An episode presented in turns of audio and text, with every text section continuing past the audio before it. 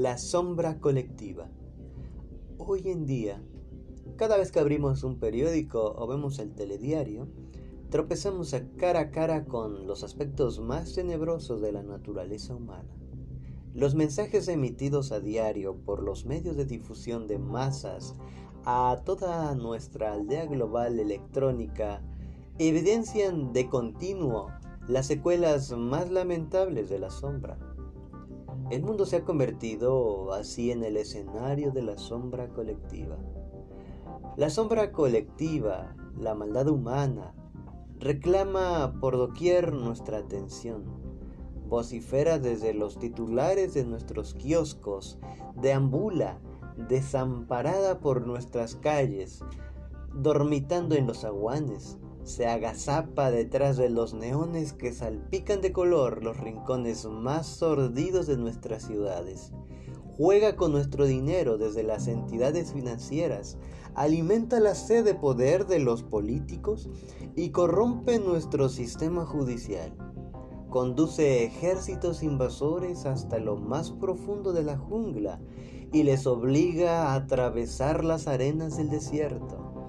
Trafica vendiendo armas a enloquecidos líderes y entrega los beneficios a insurrectos reaccionarios.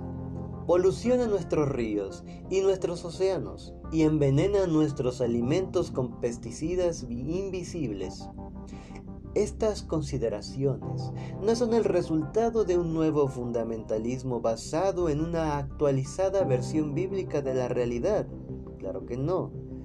Nuestra época nos ha forzado a ser testigos de este dantesco espectáculo.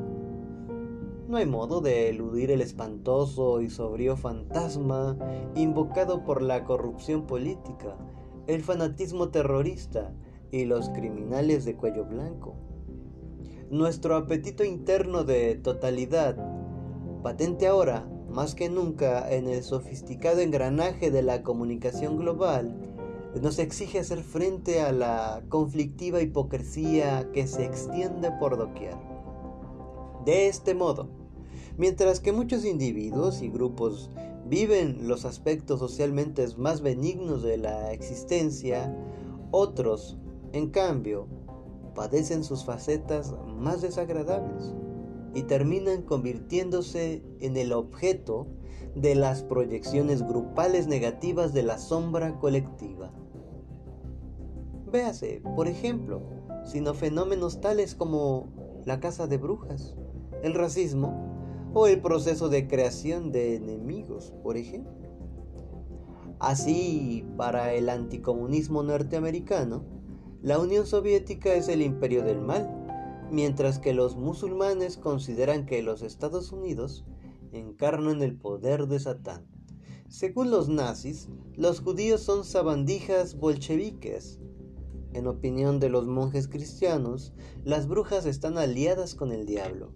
Y para los defensores sudafricanos del apartheid y para los miembros del Ku Klux Klan, los negros no son seres humanos, y por tanto no merecen los derechos y privilegios de los que gozan los blancos. El poder hipnótico y la naturaleza contagiosa de estas intensas emociones resulta evidente en la expansión de la persecución racial, la violencia religiosa y las tácticas propias de la caza de brujas. Es como si unos seres humanos ataviados con sombrero blanco intentaran deshumanizar a quienes no lo llevan para justificarse a sí mismo y terminar convenciéndose de que exterminarlos no significa en realidad matar a seres humanos.